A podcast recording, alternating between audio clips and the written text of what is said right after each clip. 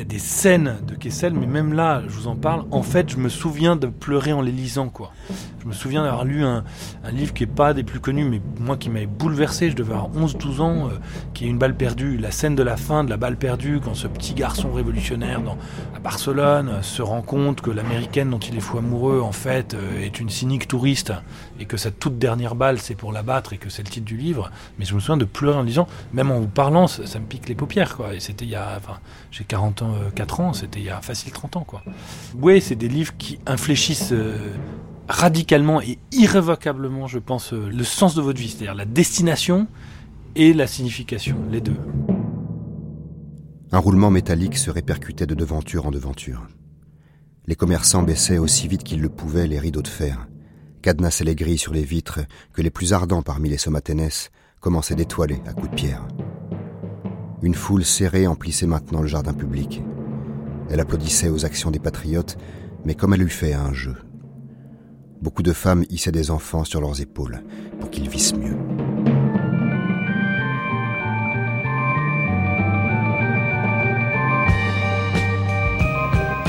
Si j'ai aimé et si j'aime encore aussi fort l'aventure, ce n'est pas tout à fait de ma faute.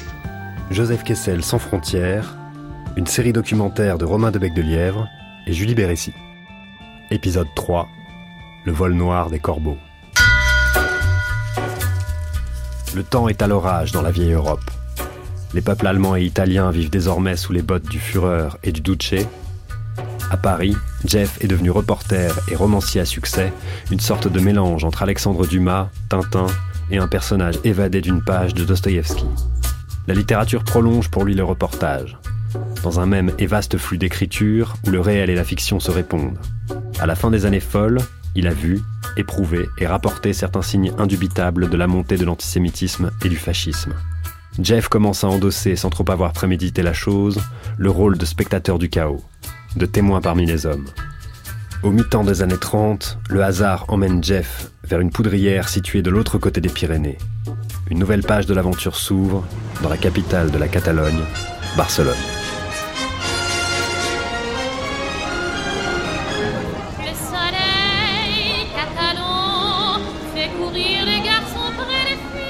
Sans doute on ne peut pas échapper à son destin, car en 1934, fatigué par un accident d'automobile et plusieurs reportages que j'avais faits ensuite, Joseph Kessel, alias Jeff. Je m'étais dit, je vais prendre deux mois de vacances de touriste. Fini la préoccupation de surveiller les événements, d'essayer de me rappeler les êtres et les choses pour en tirer un article ou immédiate ou à mon retour. Je vais oublier tout cela, je vais me promener. Donc je pars en automobile de Paris et je me dirige par petites étapes vers Barcelone. Or, c'était au mois d'octobre 34, le lendemain de mon arrivée, plus de taxi, plus d'électricité, les garçons de l'hôtel refusent de servir, je demande de quoi il s'agit, grève générale. Et ça n'était pas une grève générale ordinaire, comme il s'en passait souvent à Barcelone, qui était le fief des anarchistes, c'était une grève ordonnée par le gouvernement catalan, lequel voulait obtenir son indépendance. Et le lendemain, l'insurrection a éclaté. Il ne s'agit pas là de guerre civile, ce n'est pas Franco contre la République, ce n'est pas la République contre la monarchie, c'était le mouvement d'une province qui voulait se séparer du reste de l'Espagne. Alors, que pouvais-je faire? J'ai téléphoné à mon journal, qui était alors le matin, que je me trouvais là par hasard, et au lieu de touriste, me voilà de nouveau devenu reporter. Et je me suis promené parmi les balles qui sifflaient dans ces ruelles étroites du côté de la cathédrale, avec une admiration profonde pour ces desperados inspirés. Il va en Espagne en 1934, alors il va en fait à Barcelone pour passer des vacances et boum, il y a une révolution. encore une fois, c'est le propre du bon journaliste de se trouver là où il y a un événement. Gilles Heuré, journaliste. Il y retournera en 1938. Euh, donc la guerre d'Espagne est commencée depuis euh, deux ans et il y retournera en 1939. C'est-à-dire que c'est simple à l'époque. Je veux dire, soit on est communiste, soit on est socialiste, soit en gros on est de droite, soit on est d'extrême droite. Michel Lefebvre, journaliste. Et il y a les journaux qui correspondent à tout ça. Kessel, lui, il écrit dans des journaux qui sont de droite, voire d'extrême droite, sans être militant comme euh, l'Action française. Et en plus, il se passe quelque chose qu'on connaît bien en France, c'est que les journaux appartiennent à des milliardaires, à des industriels, un petit peu comme aujourd'hui, sauf qu'il y en a dix fois plus. Il y a dix fois plus de journaux, il y a dix fois plus de lecteurs, les journaux sont très riches, ils ont des très gros moyens. Ils peuvent se permettre de payer des écrivains pour les envoyer un mois ou deux mois euh, pour ramener euh, trois articles. Ça leur pose pas un problème. Ils leur payent un avion, ils leur payent des voitures. Ils sont très riches et ils appartiennent à des euh, magnats du textile, en l'occurrence pour Paris Soir, qui est le journal où, va écrire Kessel concernant la guerre d'Espagne. Et donc ces gens-là sont très engagés politiquement, ces milliardaires, et leurs journaux aussi. Donc euh, c'est une presse qui n'est pas une presse neutre, objective, comme on en rêve. Euh. Quelle nouvelle du monde? Grève générale à Hollywood. Débâcle à Wall Street. Specher a gagné le Tour de France. Euh, vous avez lu l'article de Joseph Kessel dans le matin d'aujourd'hui? Non. Vous lisez jamais un journal de gauche, baron? Jamais, Sacha. Oh, c'est au-dessus de mes forces. C'est trop mal écrit. Et donc, Paris Soir est un journal de droite, un journal de l'establishment, je dirais, qui a des journalistes qui sont clairement euh, partisans de Franco. Et euh, dans le, cadre de la couverture de la guerre d'Espagne, Paris Soir a subi des critiques extrêmement virulentes de la part de l'humanité, parce que Paris Soir, c'est un journal populaire qui vend à plus d'un million d'exemplaires, c'est considérable. Et les partisans de la République espagnole considèrent que Paris Soir a une couverture qui est trop euh, pro-franquiste et pas assez favorable à la République.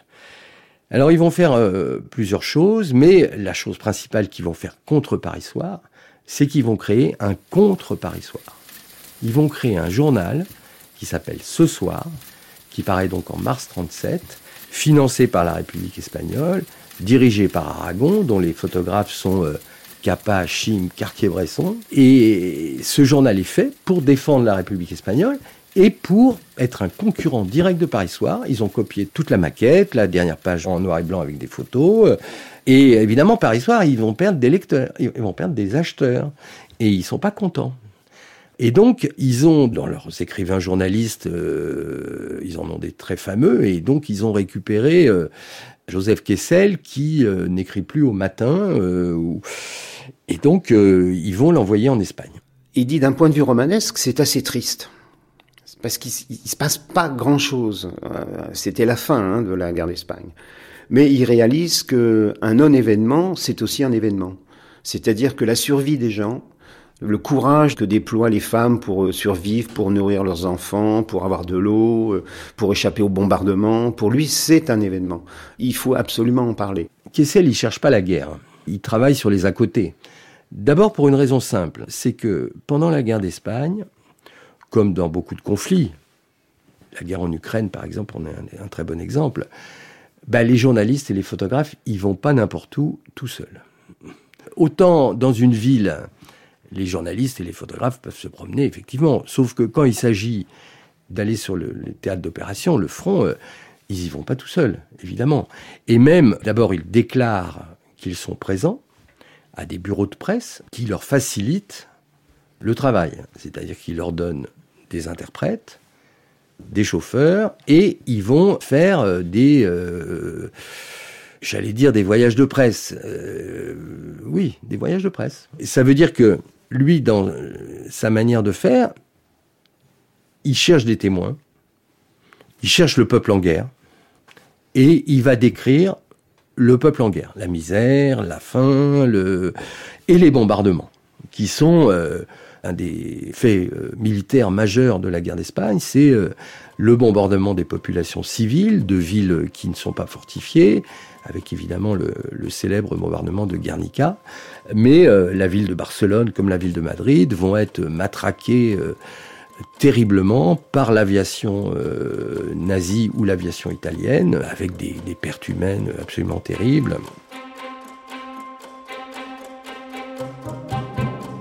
Le labyrinthe des sous-sols semblait interminable dans la cité universitaire. Des braseros fumaient autour desquels de jeunes soldats devisaient ou, écoutant un joueur de guitare, chantonnaient à mi-voix. On jouait aux cartes dans les dortoirs. La cuisine était installée dans l'ancienne morgue. Un amphithéâtre avec ses gradins intacts, mais le plafond creusé laissait tout à coup voir le ciel. Le tableau noir pendant encore au-dessus de la chaire professorale. Mais ce n'est pas la guerre, pensais-je malgré moi. Et voici que je sentis son odeur la plus répugnante et la plus authentique, celle de tous les fronts, de tous les charniers, sucrés, poisseuses, souillés, l'odeur de la chair morte. Nous débouchions sur un paysage de tremblements de terre. Les murs avaient été soufflés, les poutres de fer tordues, les dalles épaisses réduites en poudre. Le sol se montrait à nu, crevé, gonflé. Image de cataclysme. Évidemment, Joseph Kessel est un professionnel, donc euh, il trouve des choses d'écrire une messe à Barcelone alors que tout le monde a en tête les premiers mois de la guerre civile où des églises vont être détruites. Euh, il trouve ça, il trouve ça, il le raconte, euh, voilà. Et puis il décrit qu'il n'y a pas de savon à l'hôtel, euh, il décrit que ce qu'il a à manger, il décrit comment il fait ses voyages. Donc il fait une description absolument incroyable d'un voyage en bateau de Barcelone à Valence avec des réfugiés en permanence sous la menace d'être bombardés. Donc c'est un voyage dangereux. Euh, il en fait un merveilleux article, des merveilleuses photos. Ça paraît à la fois dans Paris Soir, dans Match. Et là, il, euh, décrit euh, la condition des gens en guerre, qui sont résignés, mais en même temps toujours combatifs. Il a une phrase que j'aime beaucoup. Il dit il dit c'est facile d'écrire, il suffit de puiser dans ses souvenirs, de raconter ce qu'on voit, quoi, et de parler avec les gens. Voilà. Donc lui, il fait ça merveilleusement bien. Et évidemment, euh, il trouve pas n'importe qui. Et ce qu'il en sort prend un sens. Et donc il a écrit Madrid tomba et il y avait une troisième dictature en Europe. Eh bien, après être parti d'Espagne au dernier moment et d'Alicante, par le dernier avion, au milieu de gens affolés, car ils étaient condamnés à mort, les officiers, les instituteurs, les fonctionnaires républicains, et vraiment le prix de chaque place euh, signifiait la vie. Au milieu de ces gens désespérés, et je suis parti avec un certain remords car je me suis dit, je prends la place d'un homme qui va mourir, je suis arrivé à Toulouse en ayant envie de crier à la France entière, et je n'étais pas le seul, chaque journaliste qui a été avait la même impression, Faites attention, faites attention, c'est le début de la catastrophe, c'est le début du drame. Et quand nous roulions, mon frère et moi, de l'aérodrome jusqu'au centre de Toulouse, le spectacle que nous avons vu était tout naturel, mais au fond, il était terrifiant. Les allées de Toulouse étaient pleines de gens qui jouaient aux boules, et on avait l'impression de voir des enfants jouer aux quilles au milieu d'un incendie qui commençait. La suite, hélas, nous l'avons tous connue.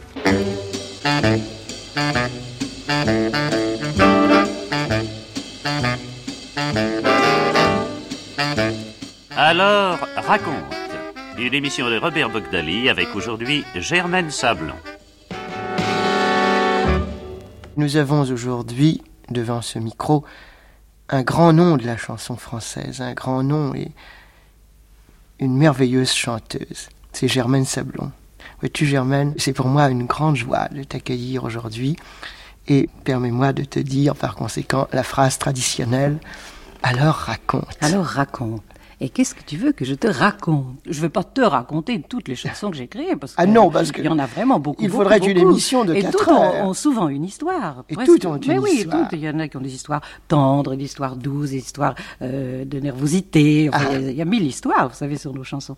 Non, euh, il y a une chose qui m'a frappée. À 39-40 à peu près, j'ai été chanter euh, la ligne Maginot pour Oui. les, les soldats. C'était la drôle de guerre, les soldats s'ennuyaient. J'ai été chanter là-bas. Et on m'a fait une surprise. Mhm. On m'a passé un disque que j'avais vraiment oublié. Et qui, montrait un peu, enfin, qui essayait de prendre un peu l'atmosphère de l'époque. Ah, Vous, vous voulez écouter quelques phrases oui. Qu'avez-vous fait de mon amant Voilà. C'est ça. fait de mon amant,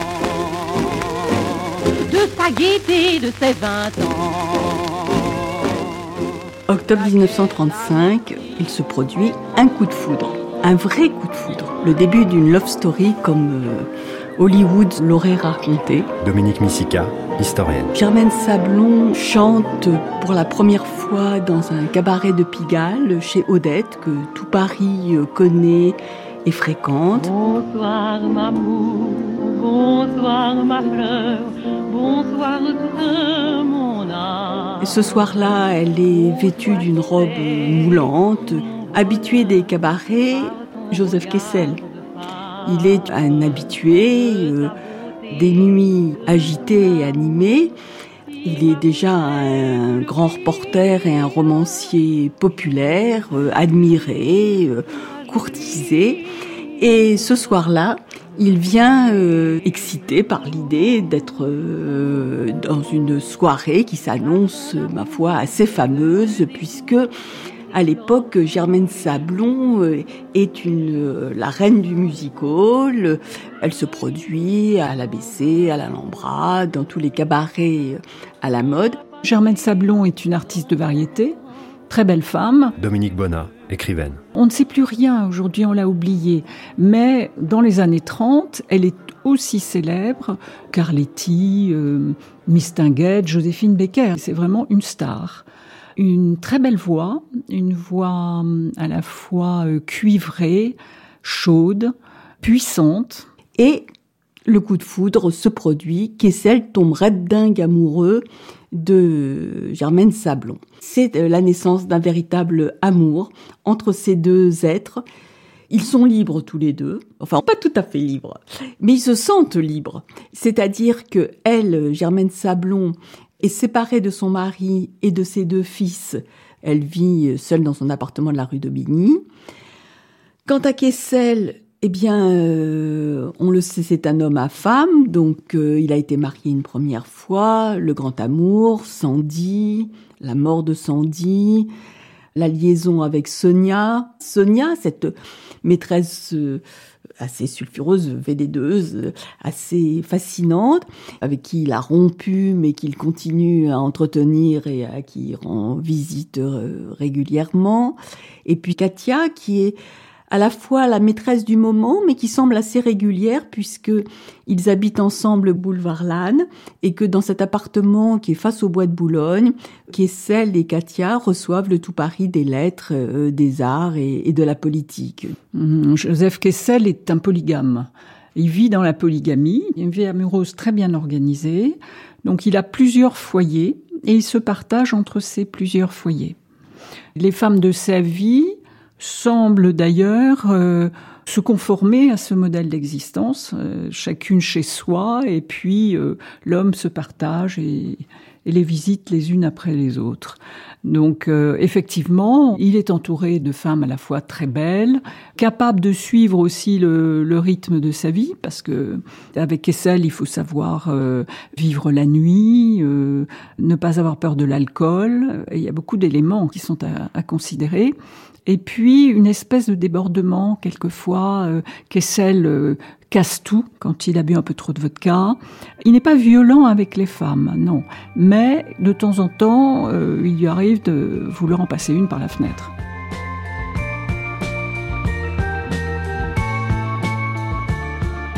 Kessel, c'est un personnage solaire. En anglais, on dit larger than life, plus large que la vie. C'est-à-dire que je pense qu'il rentre dans une boîte de nuit. en plus russe, euh, tout le monde euh, se met à jouer du Kessel. Enfin, il est magnétique, c'est évident, et il a été euh, beaucoup, je pense, avec les femmes. Il était beau aussi. Alfred de Montesquieu, grand reporter. Il charrie beaucoup de morts parce qu'il a côtoyé la mort. Il, était attiré par la mort, justement pour son côté tranchant, je pense en partie, c'est-à-dire son côté, sa noblesse, son côté très très supérieur au médiocre, son mépris de la morale aussi. Hein, c'est pour ça aussi qu'il est attiré par les voyous de Montmartre, par plein de choses. Mais Kessel, effectivement, euh, charrie, je pense aussi, euh, son cortège d'ombre, pour prendre la phrase de Malraux hein, euh, sur la résistance, et son cortège de mauvaise conscience. Ces femmes qu'il a parfois abandonnées, auxquelles il n'a pas été loyal, ou a été loyal d'une certaine manière, mais tout en les trompant. Alors il était très loyal à sa première femme qui est morte de tuberculose. Mais bon, en tout cas, les gens souffraient autour de lui. Je ne sais pas si c'est de sa faute ou pas, ou s'il pouvait rien. Mais les gens souffraient autour de lui. Ces femmes, euh, bon, une est morte, euh, l'autre il l'a plaqué vraiment n'importe comment, et puis la troisième est morte alcoolique euh, à cause de lui ou pas, j'en sais rien. Mais les gens souffraient autour de lui, et il en avait quand même conscience, et il en, tirait une, par moment une très très grande mauvaise conscience. Ils sont frappés. Malgré leurs paroles, malgré l'opinion du monde, le 1er septembre 1939, ils ont attaqué la Pologne. C'est là que l'Allemagne, dans sa première agression armée, a commencé la guerre, a commencé la mort, a commencé la misère. L'Angleterre et la France ont déclaré la guerre. Ce ne sont pas seulement les nations qui font la guerre, ce sont les peuples. qui Nous avons toujours désiré, et nous désirons toujours, qu'une collaboration sincère et une entente loyale puissent être établies entre les peuples. Édouard Daladier, 3 septembre 1939. Mais nous sommes résolus à ne pas nous soumettre au diktat de la violence. Nous avons pris les armes contre l'agression, nous ne les reposerons que lorsque nous aurons des garanties certaines de sécurité, d'une sécurité qui ne soit pas mise en question tous les six mois. Et le gouvernement, dans son action quotidienne, dans son inébranlable volonté, se montrera digne de la foi qui anime tous les fils de notre patrie. Ayant fait, entre autres reportages, le début du régime nazi, j'ai senti qu'il y aurait une nouvelle guerre. Et je me suis préoccupé de mon statut. Et je suis deuxième classe. Mais ayant déjà 40 ans, je ne suis pas mobilisé dès le premier jour. Je reçois ma feuille de mobilisation pour trois semaines plus tard et je vois Provins, cavalerie motorisée. Je me suis dit, bon, les chars, les automitrailleuses, j'apprendrai quelque chose, je verrai du mouvement. Et je vais à Provins et je vais, dans l'après-midi même, me présenter à la caserne. Et là, je tombe sur le caporal Fourier, votre nom, votre profession. Alors je lui dis mon nom et je dis journaliste. Il se reporte à son cahier, il me dit, eh ben mon pauvre vieux, vous n'avez pas de veine. Vous êtes porté comme journalier. La pelle et la pioche. Pendant la guerre, euh, pendant la Seconde Guerre mondiale, au début, c'est lui qui a décidé d'aller sur la ligne Maginot. Parce qu'il était euh, donc cornaqué. En fait, les, correspondants de guerre, qui n'étaient pas encore des correspondants de guerre, c'était des journalistes, donc considérés forcément comme des espions, susceptibles de révéler des informations qui ne devaient pas euh, convenir et passer sous les fourches codines de la censure militaire. Donc, euh, bah lui, il en a fait qu'à sa tête. Il a réussi à aller sur les lignes Maginot et à discuter avec les, soldats. Comment ils vivaient, comment ils voyaient l'évolution de la guerre, et puis de quoi était fait leur, quotidien, puisque bah, n'y avait pas la guerre. hein. donc euh, la guerre était là, mais elle n'était pas encore là. Donc c'est une, période euh, difficile à vivre. Les petits poilus joyeux tout le régiment entonna gaiement. On ira prendre notre linge sur la ligne Siegfried pour laver le linge, voici le moment. On ira prendre notre linge sur la ligne Siegfried, à nous le beau linge blanc. Et euh, des supérieurs euh, militaires, une fois qu'il sera rentré, lui diront euh, merci d'avoir dit tout ça, parce que nous, on a appris des choses. Sous-entendu, il y a des informations qui ont été filtrées par les différents étages de la communication interne à l'armée, qui n'arrivaient pas au sommet, et donc les généraux n'étaient pas forcément au courant de la condition de vie des, des soldats. L'officier que je suivais souleva rapidement une étoffe opaque et annonça, en me faisant signe de pénétrer dans la fente lumineuse qui s'était soudain dessinée, le PC du capitaine. Le rideau retomba aussitôt derrière nous, et je me trouvai dans une cellule close, comme étanche et se suffisant à elle-même. Et cet asile était si bien isolé dans le temps et l'espace que, pour quelques instants, il me sembla en toute vérité ne pas être venu dans un abri d'avant-poste au dernier trimestre de 1939, mais que je m'étais rendu par un magique et tragique retour en arrière à une Cagna de 1917. Oui, c'était exactement le même appareil et la même atmosphère. Le plafond de rondins et d'argile, les sacs de table, l'étroitesse du lieu, les murs grenus et suintants, les bas-flancs, la table boiteuse, la lampe fumeuse au verre étoilé, l'éclairage d'eau forte, les quarts, les bidons, les musettes, les cartouchières, les mousquetons, les casques, les masques suspendus dans un désordre apparent, mais où chacun savait retrouver dans la nuit la plus opaque ce qui lui appartenait. Et cette odeur surtout, que je retrouvais identique après un quart de siècle environ. Odeur de terre remuée, de bois et de paille humide, de fumée, de drap et de cuir mouillé. Odeur de tanière virile, de grotte et de guerre. Il me fallut un effort assez vif pour revenir au sentiment de la réalité.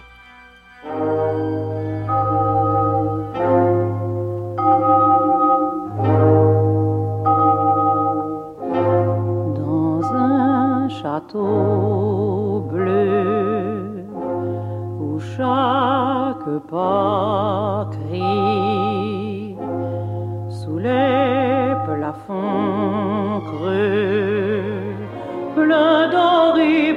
plein de nuit.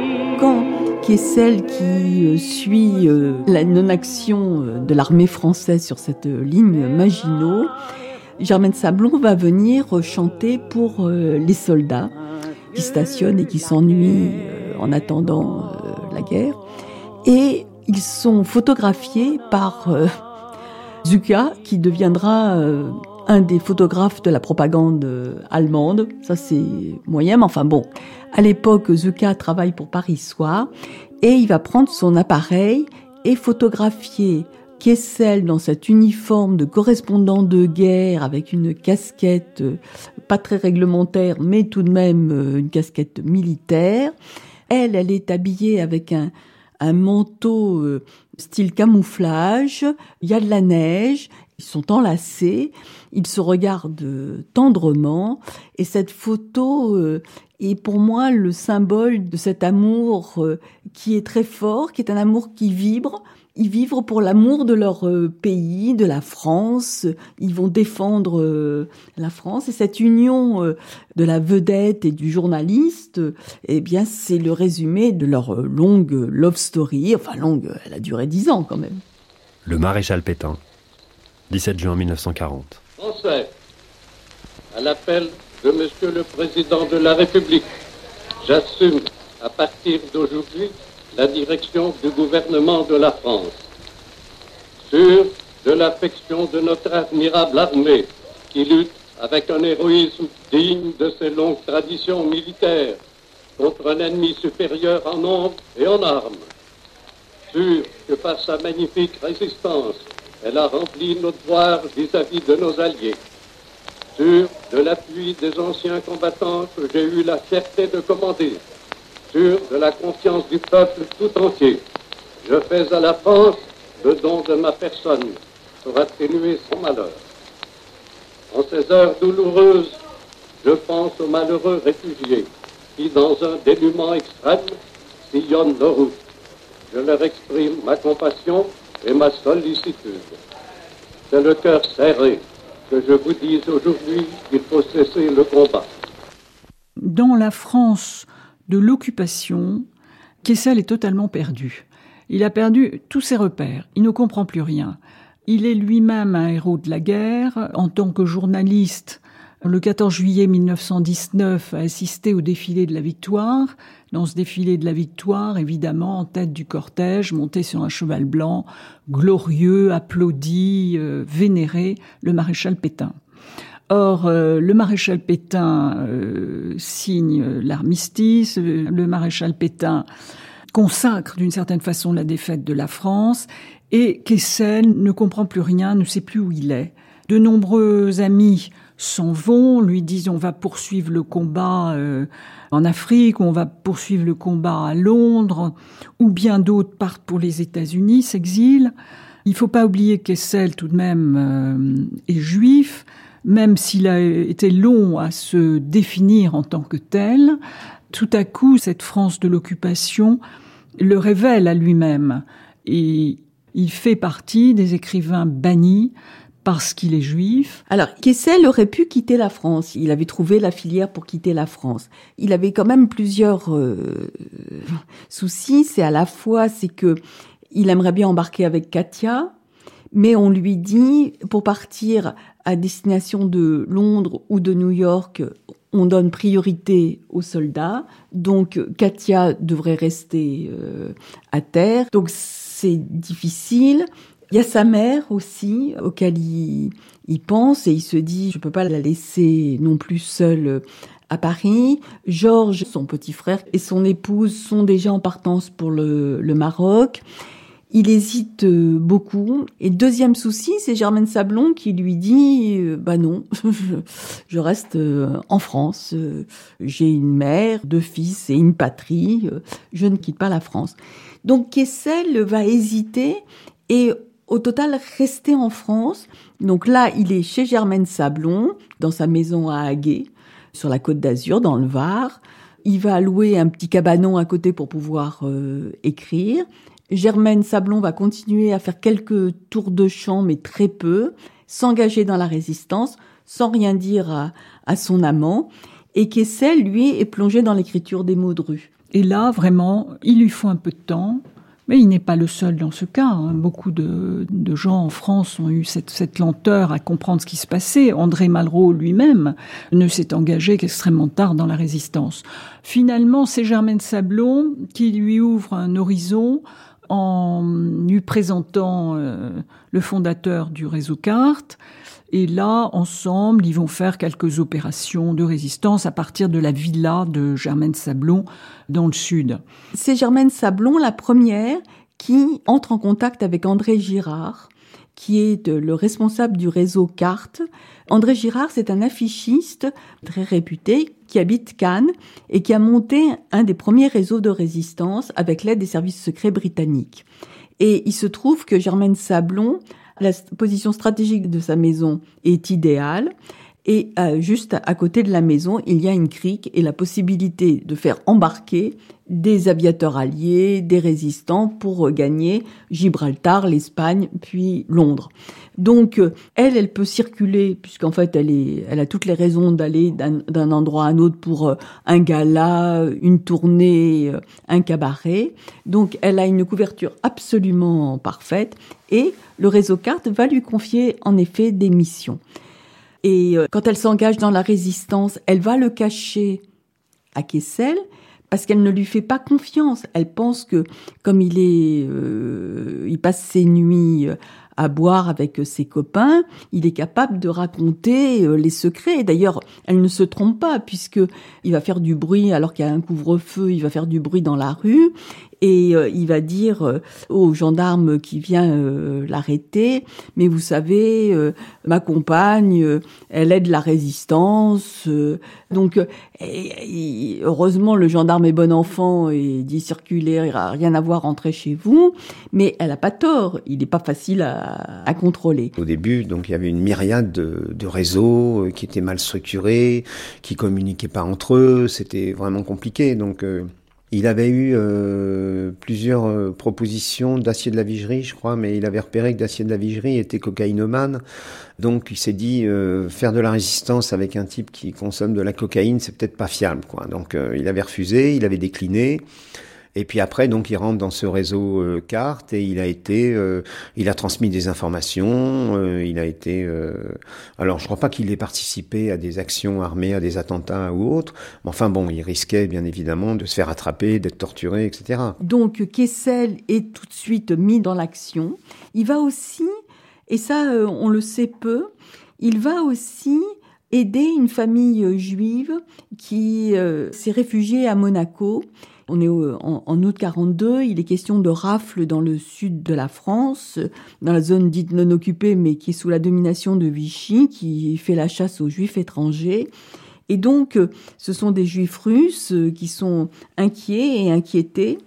Et Kessel va utiliser ses relations dans le milieu pour obtenir des faux papiers pour cette famille. Sauf qu'à un moment, la résistance lui dit en 1942, la résistance de Nice. Olivier Weber, écrivain, Grand reporter. Tu es repéré.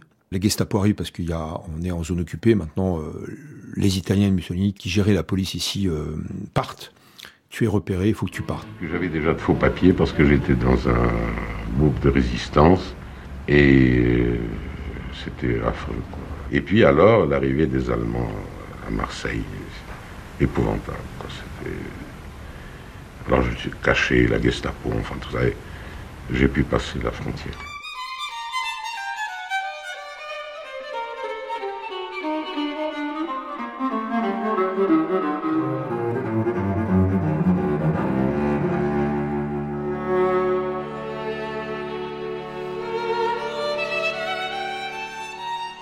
Il a franchi les Pyrénées avec Germaine Sablon et Maurice Druon, son neveu, avec un passeur dont il euh, fallait absolument euh, être sûr, parce qu'il euh, y avait des passeurs qui vendaient aussi des réfugiés à la Gestapo. Hein. Donc il franchit les Pyrénées, il arrive en Espagne, il franchira le, Portugal, et puis, bon, bah, le Portugal, c'était le port des réfugiés, tous ceux qui voulaient partir. Quoi. Et c'est intéressant parce que c'était déjà une dictature, mais euh, la dictature considérait que bon, bah, il fallait les laisser partir le plus rapidement possible avant qu'ils contaminent le reste de la société portugaise. Quoi. Cette traversée des Pyrénées, de l'Espagne puis du Portugal, avant d'arriver à embarquer à bord d'un hydravion pour Kessel et Druon, puis dans un deuxième temps pour euh, Germaine Sablon, c'est un périple extrêmement euh, dangereux, dans le froid, la plus glacée. Et là, il faut imaginer Kessel, à la limite, c'est un baroudeur, c'est un aventurier. C'est pas la première fois qu'il se retrouve dans une situation euh, difficile à gravir des montagnes, à payer euh, un passeur, à se débrouiller. Maurice Druon, c'est déjà plus il a 25 ans, mais il n'a pas connu grand-chose d'autre que euh, les beaux quartiers. Quant à Germaine Sablon, j'ose imaginer cette star de l'époque, cette vedette habituée à être maquillée, euh, coiffée, euh, en train de traverser les Pyrénées. Il n'empêche que Maurice Druon, qui n'a pas toujours des mots tendres pour Germaine Sablon, reconnaît que Germaine Sablon s'est montrée la plus résistante des trois et qu'elle a fait preuve d'un courage et d'une détermination assez incroyable parce que il faut traverser des cols dans la neige à dos de mulet dans le froid, la boue, euh, sans manger, euh, sous la menace d'une arrestation de la garde civile. C'est une véritable héroïne de la résistance et à ce titre, je trouve injuste que Kessel euh, ne le raconte pas. Vous êtes passé par l'Espagne avec, avec, Maurice Druon. oui. Avec Maurice Druon. Il y a là une histoire que je ne sais pas si c'est Maurice ou vous qui m'avez raconté, mais votre route dans la nuit lorsque vous étiez sur des mulets et que vous... Ah oui, ça c'était déjà une fois qu'on était à l'autre bout de l'Espagne, on nous avait mal aiguillés, il n'y avait pas les passeurs qu'on voulait. Après, vraiment des aventures qui auraient pu nous coûter très cher, nous faire arrêter, nous rendre euh, aux Allemands en France. Enfin, nous avons pu finalement trouver des contrebandiers qui, la nuit, en Galicie, à 1500 mètres d'altitude, par la neige, nous ont fait franchir les montagnes jusqu'à la frontière du Portugal. Et alors là, on ne voyait vraiment rien, rien. On criait parce que euh, nos chevaux de montagne tantôt se dépassaient pour mmh. se suivre l'un l'autre.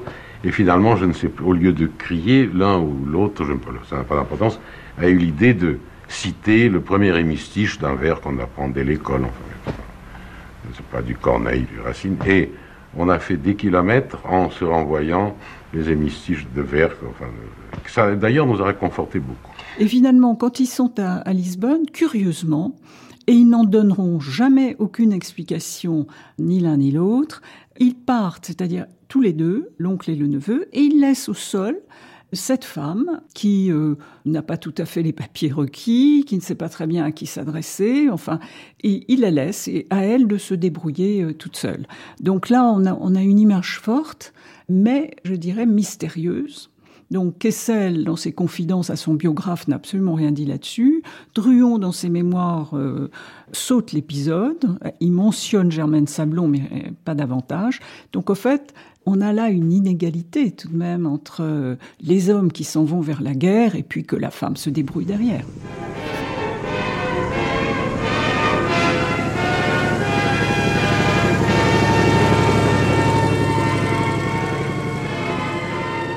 Et puis quand il arrive euh, en Angleterre, bon bah il, euh, il passe euh, les examens, hein, parce qu'il y avait un examen très très serré. Euh, pourquoi vous êtes là D'où vous venez Qui êtes-vous euh, Qui avez-vous connu Pour savoir si c'était pas des espions, hein, forcément. Mais bon, ça se passe bien. Et puis, il participe, il commence à, à écrire des articles pour la presse résistante. Alors justement, là j'ai une photo de, Kessel à Londres, c'est une photo très belle d'ailleurs qui a été reprise par un bon Pléiade. François Elbron, vice-président du mémorial de la Shoah. Où euh, il est en costume civil et au-dessus de lui, punaisé au mur avec une petite punaise, un beau portrait de De Gaulle.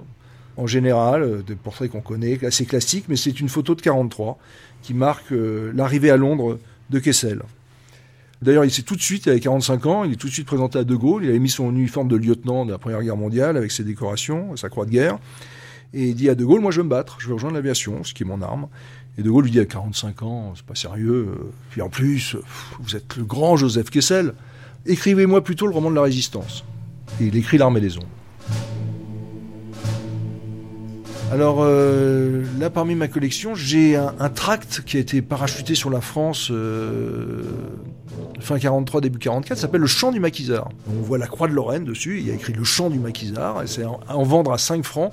Donc je pense que c'était envoyé au, réseau de résistance qui ont profité pour le revendre et se faire un peu d'argent pour financer euh, la vie des maquisards. Et donc c'est un chant très important. Aujourd'hui, on le connaît plus sous le nom le chant du partisan. D'ailleurs, c'est devenu le troisième hymne français. Ce que peu de gens savent, le premier hymne, c'est la Marseillaise. Le deuxième hymne, c'est le chant du départ.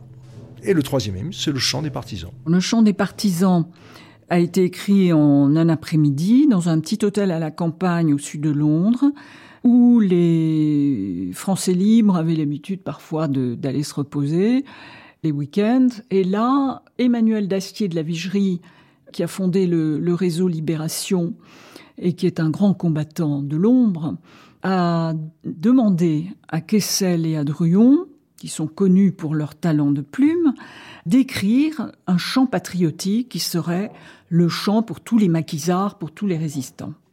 Ils ont cherché une musique. Cette musique, ils l'ont trouvée au petit club français où ils se retrouvaient à Londres, grattée à la guitare, par une jeune femme russe, une musicienne qui s'appelle Anna Marly. Anna Marly, très émue par le récit de la résistance des partisans soviétiques à Smolensk contre les nazis. Anne de chef de bien conservatrice au Musée national de la Légion d'honneur. Va composer, après avoir lu le journal qui raconte cette prise, va composer ce qu'elle appelle la marche des partisans en russe. Alors je ne vous le dirai pas en russe, ne me le demandez pas, mais euh, elle compose donc une marche avec cette mélopée très lancinante qui représente les pas euh, des... Voilà, c'est ce qu'elle dit. Et elle va chanter cette marche des partisans devant d'abord des, des marins, je crois, et un silence extraordinaire. Une fois qu'elle a fini, elle se dit... Oh, mais qu'est-ce qui se passe? Et puis un tonnerre d'applaudissements. Donc elle se rend compte qu'elle a composé une musique qui est très émouvante. Anna Marley va rencontrer dans le Surrey, donc dans cette banlieue de Londres, Druon et Kessel. C'est nous qui brisons les barreaux des prisons pour nos frères. La haine à nos trousses, c'est la faim qui nous pousse à Anna Marley, si le chant des partisans nous touchait au cœur, nous les prisonniers de la France occupée, il faisait naître une émotion différente peut-être, mais sûrement égale, lorsque vous le chantiez en Angleterre pour les Français exilés. Il vous arrivait à la BBC de siffler vos chansons au lieu de les chanter. Pour quelle raison? Je l'ai sifflé pour euh, la raison d'abord, lorsque vous jouez de la guitare, peut-être le réflexe normal est de siffloter, de siffler. À ce moment-là, j'ai sifflé le refrain euh, du chant des partisans, et on a découvert que c'était justement l'air qui traversait le brouillage ennemi. Alors mon sifflet est devenu presque à ce moment-là indispensable.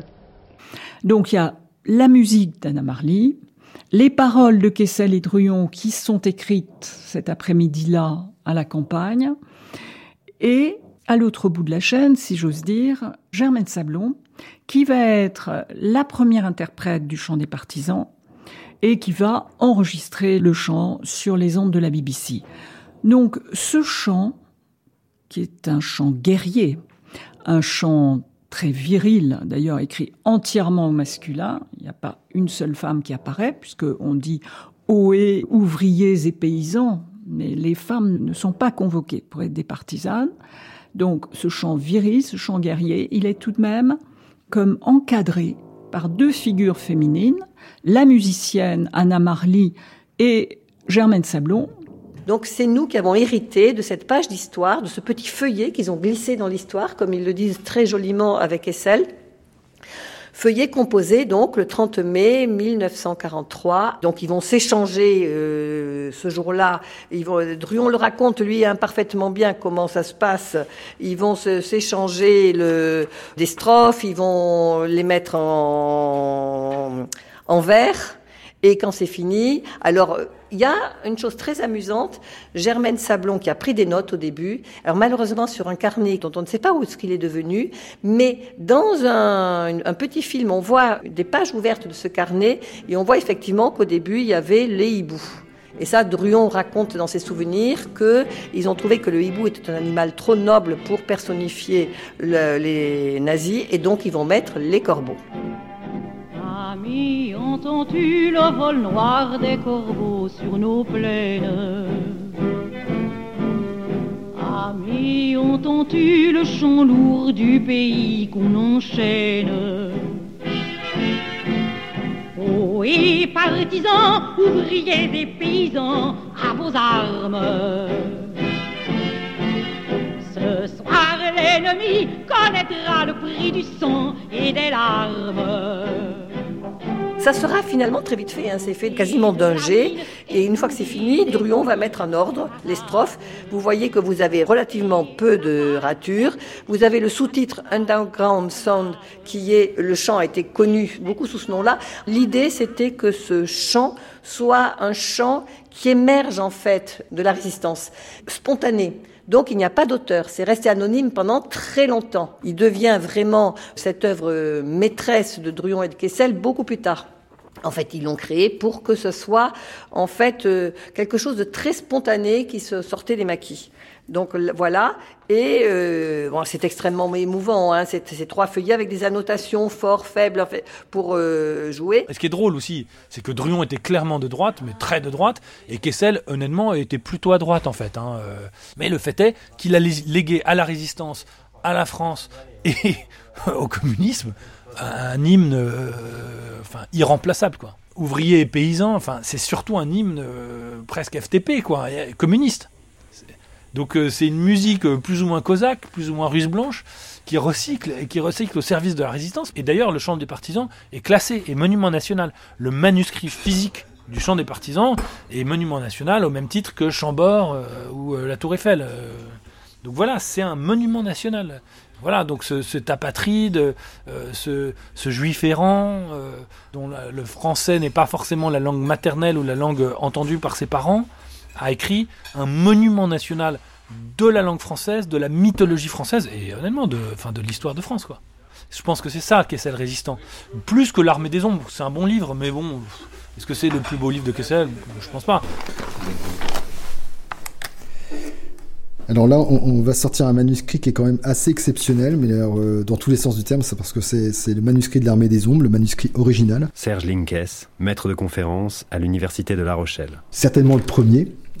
Alors je le sors délicatement parce que malheureusement ce manuscrit très précieux est dans un état déplorable. Il fait partie des manuscrits qui, conservés dans les coffres d'une banque, ont été complètement inondés. Je ne sais pas qui a eu l'idée de mettre euh, le manuscrit de l'armée des ombres, qui est quand même un manuscrit, euh, une sorte de patrimoine national, hein, qui vaut bien celui des chants des partisans, et qui se retrouve dans un état, je vous laisse constater, voilà. On est proche des manuscrits de la mer morte, hein, on n'en est pas loin. Hein. Ce sont des petits fragments sur lesquels on voit euh, la petite écriture de, de, de, Kessel qui se dessine. Euh, alors c'est un manuscrit très particulier parce que moi, j'ai l'habitude de dire que c'est entre le documentaire et le roman. C'est-à-dire qu'il y, a une partie romancée, fictionnalisée, volontaire de la part de Kessel. Il faut noyer le poisson. Il faut que ce roman qui va circuler dès 1943, on est en pleine guerre.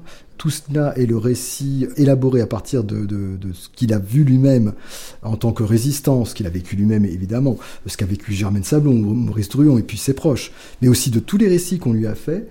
Et euh, il faut brouiller les pistes. C'est une obsession Kessel a cette obsession-là tout au long. On le voit dans le manuscrit, on le voit même dans le livre qui est publié, parce que sa préface fait état justement de cette inquiétude, qui est que ce manuscrit finalement serve aux nazis pour identifier les résistants. Donc il y a cette partie qui est évidemment romancée, mais il y a toute une partie qui provient de matériaux bruts qu'on lui a confiés. Je vais vous les montrer tout de suite. Il y en a par exemple ici qui sont malheureusement dans le même état. Vous voyez ces documents officiels qu'on vient lui amener. Euh, pour qu'il s'en serve pour l'écriture de son roman.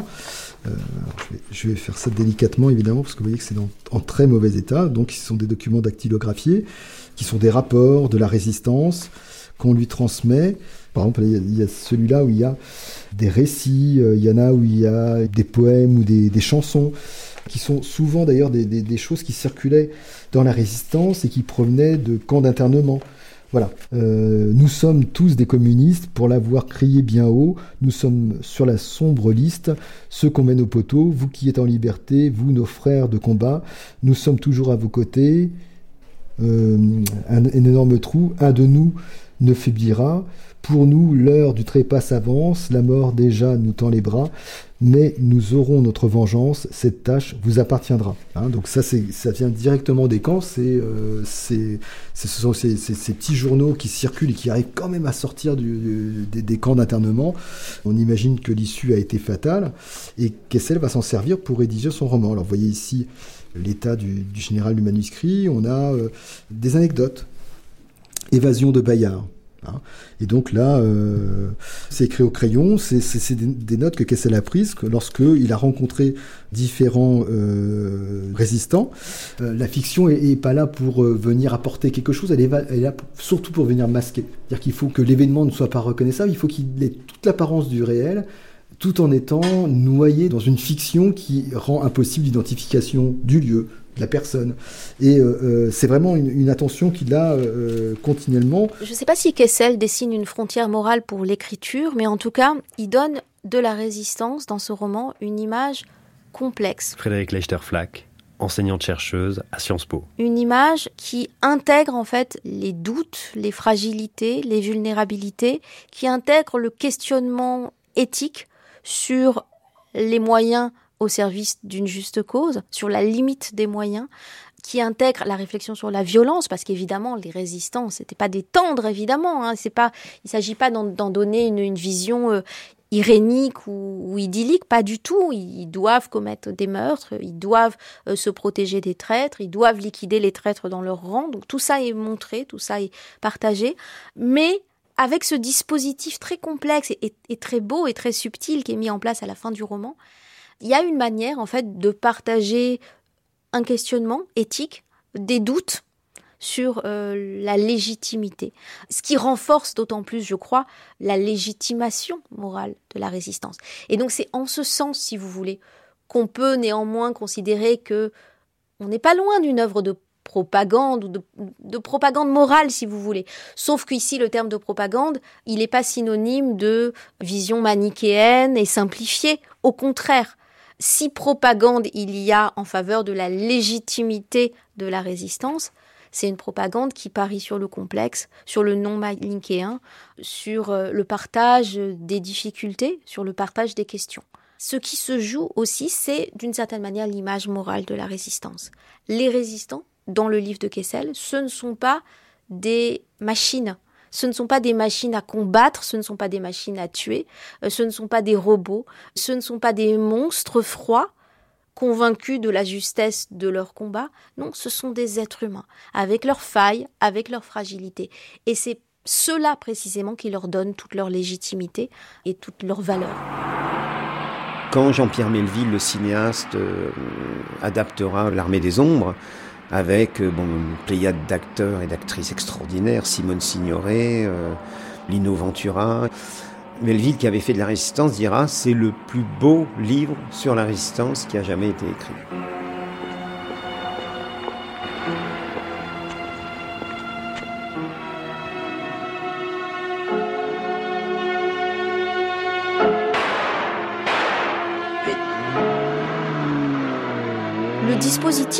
Que euh, Kessel met en place à propos de Mathilde à la fin de son roman, c'est d'une certaine manière un refus de la torture.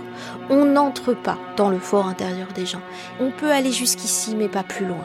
Et rester en deçà, c'est aussi une manière de dire que il y a des frontières morales à ne pas franchir, il y a des frontières morales à ne pas dépasser, même si ces frontières morales nous rendent plus vulnérables et moins efficaces que l'ennemi.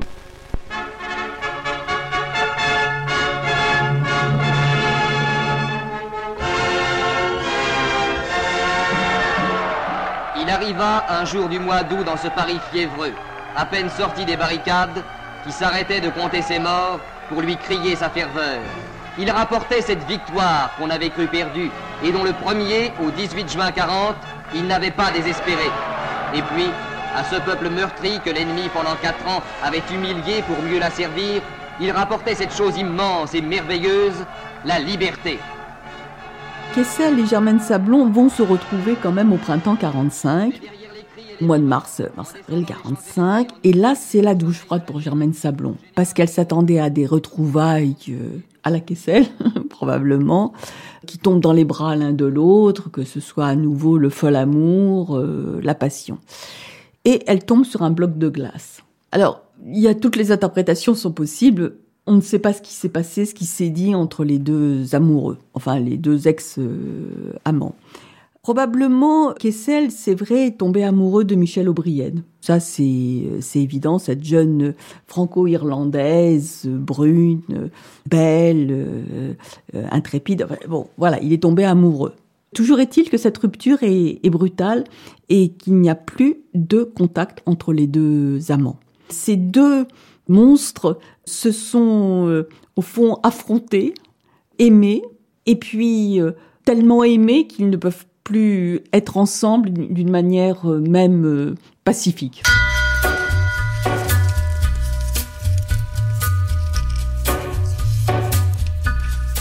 Dans le prochain épisode, vous allez sans doute imaginer qu'après avoir traversé deux guerres mondiales et écrit le troisième hymne de son pays d'adoption, Jeff va enfin pouvoir se reposer sur ses œuvres et ses médailles. Erreur grossière.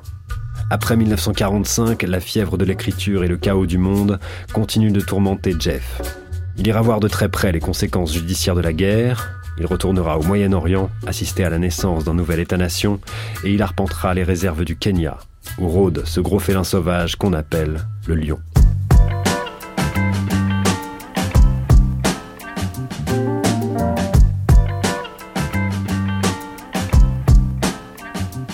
C'était Joseph Kessel sans frontières, épisode 3, Le vol noir des corbeaux. Avec Alfred de Montesquieu, Gilles Ré, Michel Lefebvre, Dominique Missica, Dominique Bonnat, Olivier Weber, François Elbron, Anne de Chef de Bien, Serge Linkes, Frédéric Leichterflack. Les textes de Joseph Kessel sont lus par Félicien Jutner. Documentation Anne-Lise Signoret, Antoine Villose et Denis Forget. Prise de son Laurent Macchetti, Nicolas Mathias et Yvan Turc. Mixage Éric Boisset. Coordination Christine Bernard. Avec la collaboration de Sacha Monoury. Une série documentaire de Romain de Lièvre, réalisée par Julie Bérécy.